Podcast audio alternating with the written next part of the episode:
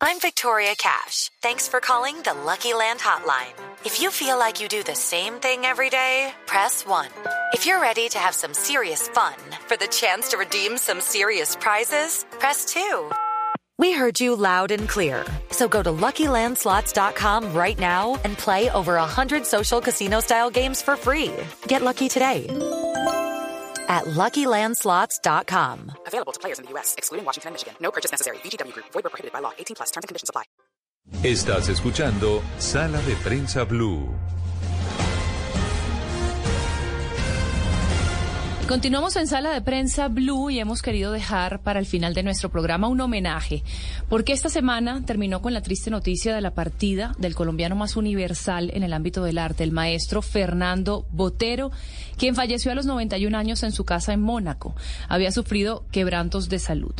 Sin embargo, como bien se ha dicho todos estos días, su legado artístico, pero también el filantrópico y el humano, va a quedar para siempre entre nosotros, entre los colombianos, pero también en el mundo.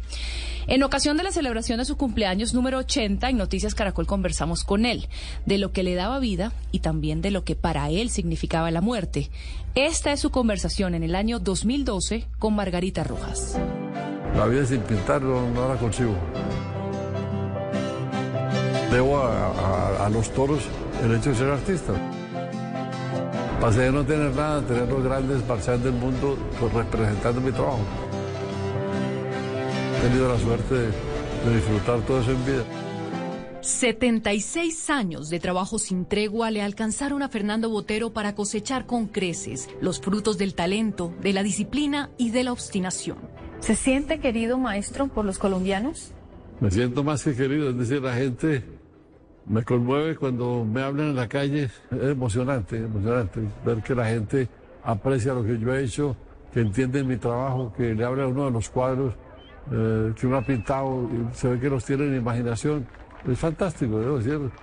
Pocos pintores en el mundo han podido tener ese privilegio de, de- de tener toda una ciudad que te reconoce eh, lo que hiciste y que te apre- aprecia lo que hiciste. Bueno, eso es fantástico. Cuando ve la transformación urbana que ha sufrido Medellín, piensa que ha valido la pena todo el tema de sus donaciones, no solo para esta ciudad, sino también para Bogotá. Vale la pena, debo decir que vale la pena. Las dos donaciones son, son la, la mejor idea que he tenido en mi vida. Lo que más placer me ha dado, especialmente en Medellín, ver el Museo Antioquia, en este bello edificio, etcétera. ¿Cuál es su ciudad? Se lo pregunto porque usted pasa el año entre muchas ciudades del mundo, un poco por el clima, un poco por sus decisiones propias, pero ¿cuál es la ciudad que hoy siente más suya? Bueno, la ciudad más permanente porque trabajo mucho ahí es Pietrasanta. Yo quisiera pasar más tiempo en Colombia, pero más que tengo que estar cerca de las fundiciones, porque tengo que estar mirando que todo el trabajo se haga bien. Entonces paso ahí como cuatro meses al año en Pietrasanta, entre, la- entre los dos meses del verano y visitas muy frecuentes a la, a la ciudad para controlar las esculturas. sí. Los 80 eran, por supuesto, una oportunidad de evaluar. ¿Qué le falta por hacer? ¿Qué le falta por alcanzar? Debo decir que poco, pero sí he tenido grandes satisfacciones con las exposiciones que puedo hacer en todo el mundo. Sí, debo decir que no tengo, no, te- no tengo ninguna frustración en el sentido de que casi todo lo que hay para hacer en el arte lo he podido hacer. Tantos libros, tantas exposiciones, tantos homenajes. Bueno, sí, ha sido maravilloso. He tenido la suerte de, de disfrutar todo eso en vida. Sí. ¿Hay alguna ciudad en la que hubiera querido exponer que todavía no lo ha hecho? He hecho 160 exposiciones, de las cuales la mitad son en museos, porque ya expuesto en el, en el Hermitage de San Petersburgo, en el, Reina Sofía de Madrid, en el Museo de Arte Contemporáneo de Estocolmo. Bueno, expuesto en muchos museos. Botero disfrutó de la satisfacción tranquila que produce la certeza de haber alcanzado la cima y de saber que acertó al renunciar a sus anhelos de torero. Hoy en día, ¿cómo recuerda usted ese cambio de tercio que lo sacó de los ruedos y lo puso más bien a inmortalizarlo con un pincel y con colores en la mano? Yo lo único que hice fue entrar a inscribirme en la escuela de tauromaquia, no más, pero, pero de ahí me quedó mi, mi afición a los toros y he visto muchas corridas, he conocido muchos matadores y he pintado muchos toros. He pintado, no sé, más de 100 cuadros de toros y 100 dibujos, ¿verdad? Pues que bueno, eh, de esa afición de, muy temprana que tuve, pues me quedó eso, por lo menos la pasión por los toros y por la pintura. Pues primero empecé pintando toros y eventualmente empecé a pintar arte, a hacer arte, porque debo a, a- a los toros el hecho de ser artista. ¿En qué momento ese pintor colombiano, muy buen pintor, muy talentoso, dejó de ser eso a convertirse en un maestro del arte universal? Yo pasé 20 años antes de tener un reconocimiento importante. Yo me fui a Nueva York en el año 60 y no, no, tuve, no pude conseguir una galería porque era muy difícil. Y el año 70, 10 años más tarde, vino un director alemán a mi estudio, le gustaron mucho las cosas que, que yo hacía y entonces me invitó a hacer cinco retrospectivas en cinco museos alemanes. Y bueno, pues esa exposición tuvo mucho éxito. Pasé de no tener nada a tener los grandes marchantes del mundo representando mi trabajo. Para que ese, digamos, yo siempre he visto es antes y después de Alemania. Me lanzaron los alemanes al mundo, sí. Acertó también al apostar por la belleza del volumen y la sensualidad de la redondez. Hay un episodio que menciona a su hijo Juan Carlos en su biografía y es aquel en el cual usted pintó la mandolina, que quizá pudo haber sido ese punto de inflexión eh, en su arte que alteró su relación o su consideración de las proporciones, de la forma. ¿Fue eso la inflexión, el punto de quiebre en su carrera? Bueno, digamos, yo hacía cosas volumétricas siempre, por intuición. Después, viendo la, la pintura italiana del 400 sobre todo, empecé a hacer volúmenes como hacían los italianos. Pero se necesitaba hacer una, una manera de hacer el volumen que fuera personal. Entonces, el día que hice esa mandolina, que la hice con un trazo exterior muy generoso, y entonces en el momento de hacer el hue- hueco del instrumento, lo hice muy pequeño. Y entonces la mandolina como que se volvió más grande. Entonces era el contraste entre que el detalle iba en pequeño y, el, y la forma exterior era generosa. Entonces pues, yo empecé a pintar cabezas en el cual se veía una boca chiquita, una nariz chiquita, unos ojos chiquitos. Entonces el exterior muy generoso, muy amplio. Y entonces pues eso creó una, un contraste y una sensualidad y una monumentalidad en la forma que me gustó muchísimo. Entonces, de- de- al momento que hice la mandolina, empecé a trabajar en esa dirección del contraste entre, entre detalle y, y forma exterior. Y bueno, eso tomó años antes de que pudiera hacer una obra completa que fuera coherente. Eso me tomó 10 años más. Los primeros boteros coherentes que pinté fueron alrededor de 1965, eh, pero había hecho la mandolina en el año 55, entonces me tomó 10 años para llegar a ser un botero coherente. sí. Un lenguaje estético único que marcó su obra y su aporte al arte universal. ¿Por alguna razón física, emocional, ha considerado alguna vez en su vida la posibilidad de dejar de pintar? No, nunca. No, no. A mí lo único que me aterra es que me dé alguna enfermedad que me impida pintar. Porque yo pienso, si uno se muere de repente y pintando, me parece fantástico. Pero por que le pase a uno un, un- que tenga un derrame cerebral o cualquier, cualquier cosa de ese tipo, que uno está vivo pero sin pintar, me parece horrible. No, no sé qué haría. La vida sin pintar no, no la consigo. Pero cada vez piensa usted más recurrentemente en la idea de la muerte. Bueno, pues cuando uno pasa, cuando uno pasa 80 años, eso es, como decir, la recta final, ¿no? Hay que tener presente eso, claro, pero bueno, la, la mayor aspiración de un artista es ser recordado como un gran artista, como un buen artista. ¿no? Un gran artista que tuvo como pocos el privilegio de pisar en vida el umbral de la inmortalidad. Esto es Sala de Prensa Blue. Qué buena charla con el maestro Botero. Y continuamos en este homenaje y hablamos también con una persona que tuvo la oportunidad de trabajar durante años con Fernando Botero y él también nos contó sobre su vida y su obra. Estamos con Juan Camilo Montaña, él es director de Botero en China. Usted eh, fue uno de los artífices de estas tres exposiciones del maestro precisamente en el gigante asiático. Eh, bueno, primero expresarle nuestro sentido pésame, Juan Camilo, y gracias por estar con nosotros.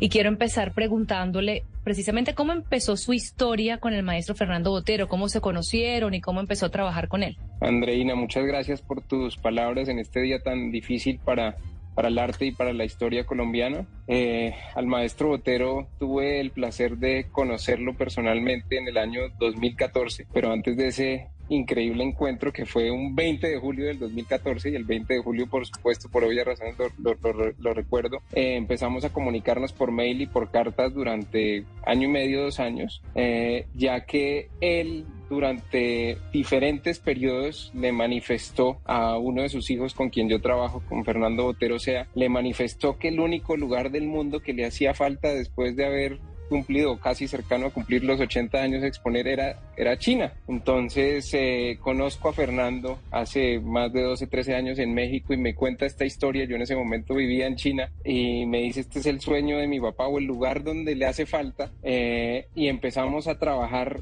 eh, con Fernando, con mi hermana Sandra y con un equipo que montamos en, en, China para poder llevar las obras del maestro Botero a China. Fueron dos, dos años, dos años y medio para lograr la primera exposición y, y bueno, no logramos una sino tres exposiciones que fueron absolutamente increíbles. ¿Por qué usted vivía en China en ese momento? Mira, yo me dedicaba a negocios de todo tipo.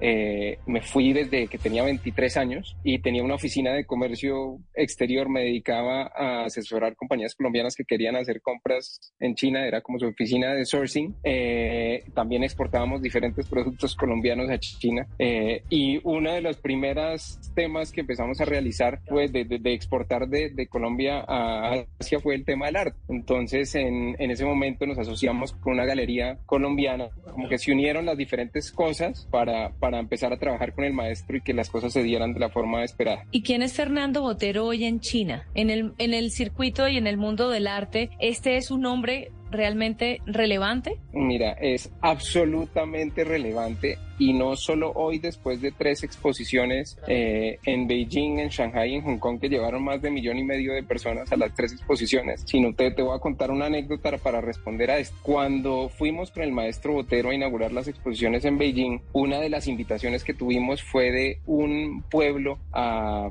unos 30 minutos al norte de Beijing, un pueblo de, de, solo artistas. Era, era un pueblo maravilloso donde solo había unos 100 o 200 estudios de artistas. Y este, uno de los artistas que lideraba esta comunidad nos invita a su estudio y vieras las caras de todos los artistas cuando llega el maestro Botero en este momento, en ese momento el maestro Botero tenía yo creo que unos 82 años y todos los artistas se morían de verlo y decían, esto nos, decían en chino, mire, yo llevo estudiando a Botero desde los años 70, los años 80, los pocos libros que llegaban a China sobre arte ya hablaban de la obra del maestro Botero. Entonces, no solo las grandes colecciones de Asia lo tenían en, en su mente o los grandes museos, sino los artistas lo estudiaban. Así que eh, se morían de ganas de conocerlo y ese fue uno de los encuentros más lindos que, jamás tuvimos con él. ¿Cómo es que un antioqueño, un colombiano, logra universalizar tanto su arte? ¿A qué se lo adjudica usted? Mira, eh, él, yo creo que la, la razón fundamental es que él en sus obras hace énfasis en pintar memorias de su infancia en Colombia, ¿sí? específicamente en Medellín, en, en, su Medellín que tanto ama, amaba.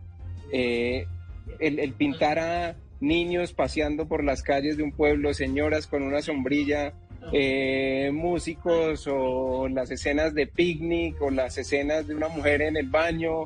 Eh, son escenas que pueden ser absolutamente globales, pero él hace énfasis en, en, memorias de su Medellín, que, que, que, son, son cosas y son formas tan únicas y tan, tan, tan sencillas que a todo el mundo le parecen fenomenales. Entonces en China hay unas fotos maravillosas de niños mirando las obras y, se ríen, causan humor increíble. Las obras del maestro Botero causan que las personas apenas las, las miren, las, se rían así sea solo una mujer con una sombrilla en una plaza. Entonces yo creo que esas de las cosas más lindas.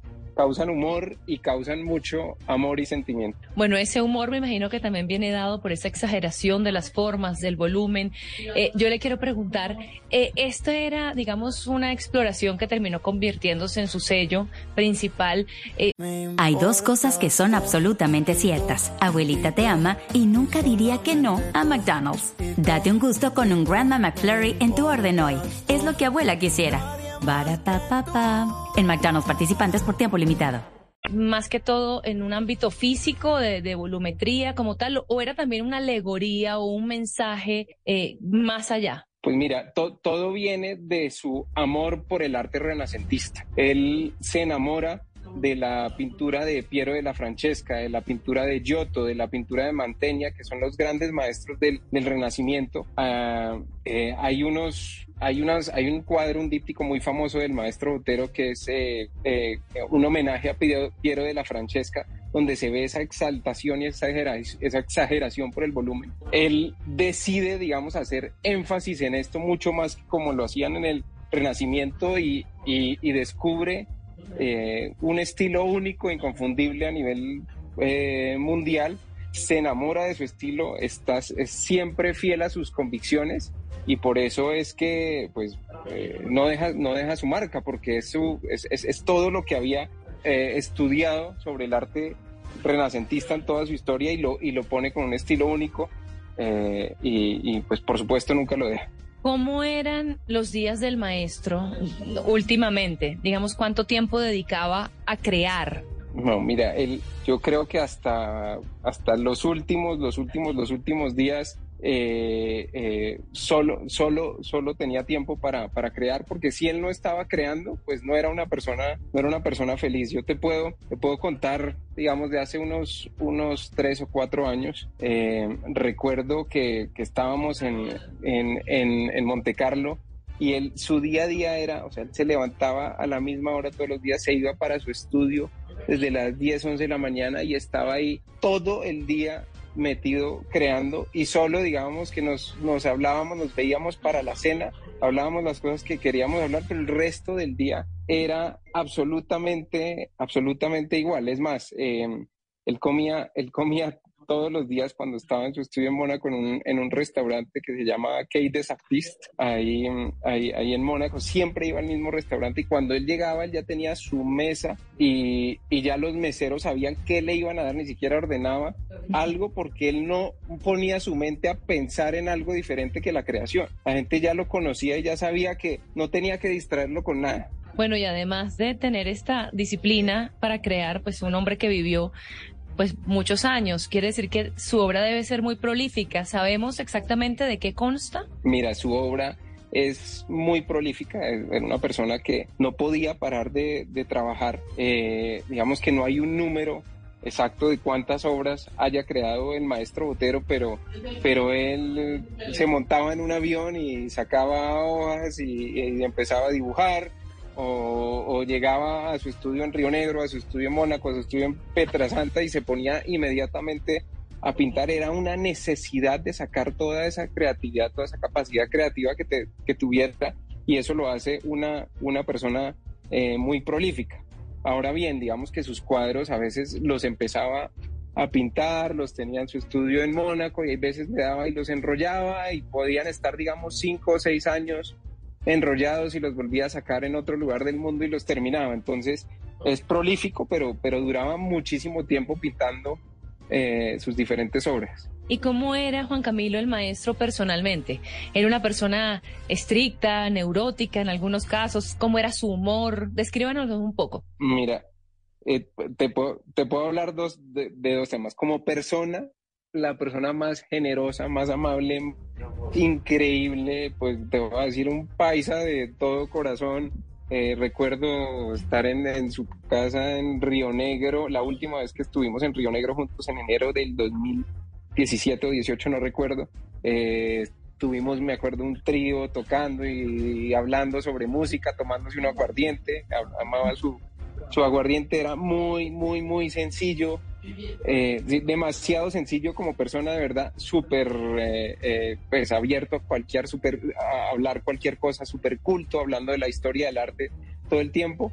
Pero eso sí, cuando se trataba de trabajo, era muy, muy, muy serio. Todo y, y, ahora pues que se me vienen cosas a, a, la cabeza.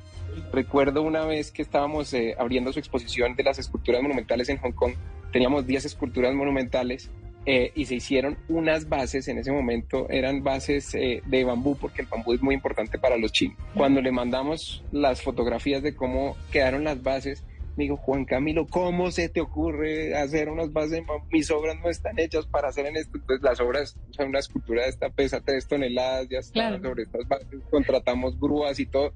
Dos o tres días antes de abrir la exposición nos tocó contratar grúas, levantar todas estas eh, eh, esculturas y cambiar las bases del material y de la forma que él las quería, porque él era muy estricto de la forma como se veía ver su obra y por eso eh, pues, pues fue tan, tan, tan exitoso, porque era muy exigente consigo mismo en todas las cosas que tenían que ver con, con, su arte. Bueno, hace cuatro meses había sufrido el fallecimiento de su amada esposa.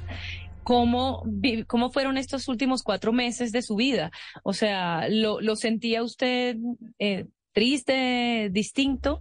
Mira, sus, obviamente le dio pues, absolutamente duro. Mis, mis últimas comunicaciones con él pues eran, eran por, por correo. Eh, Sofía fue una persona fundamental en su vida. Era su mano derecha y su mano izquierda. Eh, yo no, sé, o sea, no sé cómo estás de tiempo, pero el tema de las anécdotas, te voy a contar algo de Sofía que fue extraordinario. Recuerdo que cuando abrimos la, la exposición de El Maestro Botero en Shanghai, casualmente a Sofía también la representaba una galería china y habría una exposición de Sofía eh, cuatro días después de abrir la exposición del maestro Botero en el Museo de Arte de China en Shanghai. El maestro Botero, como no podía estar fuera de su estudio si no era para abrir una exposición, pues fue Sofía a Shanghai, volaron a Shanghai, estuvieron en la inauguración. Sofía se regresa a Mónaco, lo instala en su casa para que tenga las cosas que se va a comer, la ropa que va a utilizar, todo, todo, ella se encargaba de absolutamente todo, en absolutamente todo, era su mano derecha, una mujer con la que tenían unos diálogos sobre el arte maravillosos. Eh, era su todo y por eso yo creo una de las grandes razones por las cuales el, maestro se nos va es porque Sofía se le adelantó. Sí, eso intuíamos realmente. Eh, bueno, mucho se ha dicho también en estos días de lo conectado que estaba el maestro con Colombia, que nunca, digamos, por muy lejos que estuviera, siempre estaba muy pendiente de lo que estaba sucediendo en el país, de las noticias. ¿Cómo, cómo se mantenía él cerca? ¿Cómo se informaba? ¿Qué sabe usted de eso? Mira, es una, fue una persona demasiado inteligente en el, en el manejo de, digamos, lo, básico de la tecnología.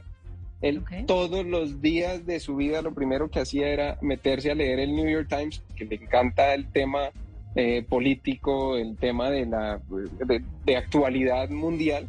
Era un, un, enfermo lector del New York Times y por supuesto de los diferentes medios de, de, Colombia. Por supuesto se metía a los, a los periódicos, a las revistas o a los canales más, más importantes para vivir. Entonces siempre, siempre quería mantenerse al tanto y en las cenas, en las comidas, digamos, lo que más se hablaba era temas de actualidad de, de, política o de, o de cosas que pasaban en nuestro país, pero siempre muy interesado en lo que pasará. Bueno, para terminar, eh, ya que nos ha traído a la memoria tantas anécdotas que, vivió usted con el maestro, ¿recuerda de algún momento en que él se haya sentido conmovido en algún lugar al que haya ido? Ahora nos, nos narraba cómo fue eh, su, su asistencia china a, un taller de artistas, pero algún otro lugar al que él haya ido y haya sido reconocido, querido, eh, que a él le haya llenado el corazón especialmente? Mira, en, en, definitivamente, pues definitivamente te podría, te podría hablar de diferentes momentos en, en, China. En Beijing recuerdo dos momentos. Eh, número uno, cuando la inauguración del Museo Nacional de China, teníamos 6.000 personas en la, en la entrada del museo esperando. Esto era en noviembre 20 en Beijing, en un frío horrible. Eh, el gobierno de, Beijing solo esperaba, eh, pues, no sé, unas 500, 600 personas en la inauguración y estaba preparado para eso.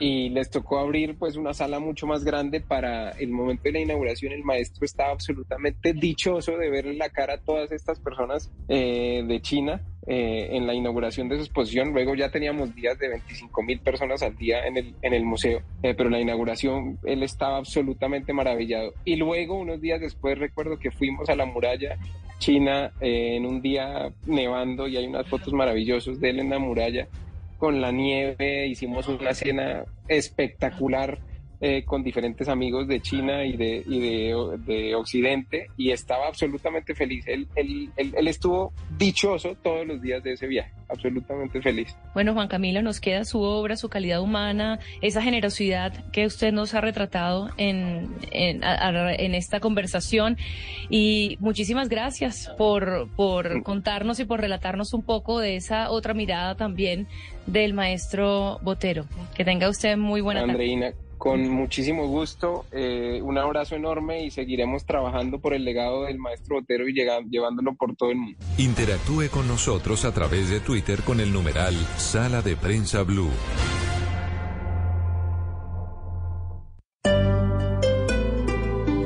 Step into the world of power, loyalty. And luck. I'm gonna make him an offer he can't refuse. With family, cannolis, and spins mean everything. Now, you wanna get mixed up in the family business. Introducing The Godfather at Choppacasino.com. Test your luck in the shadowy world of The Godfather slot. Someday, I will call upon you to do a service for me. Play The Godfather, now at Choppacasino.com. Welcome to the family. No purchase necessary. VGW Group. Void where prohibited by law. 18 plus. Terms and conditions apply.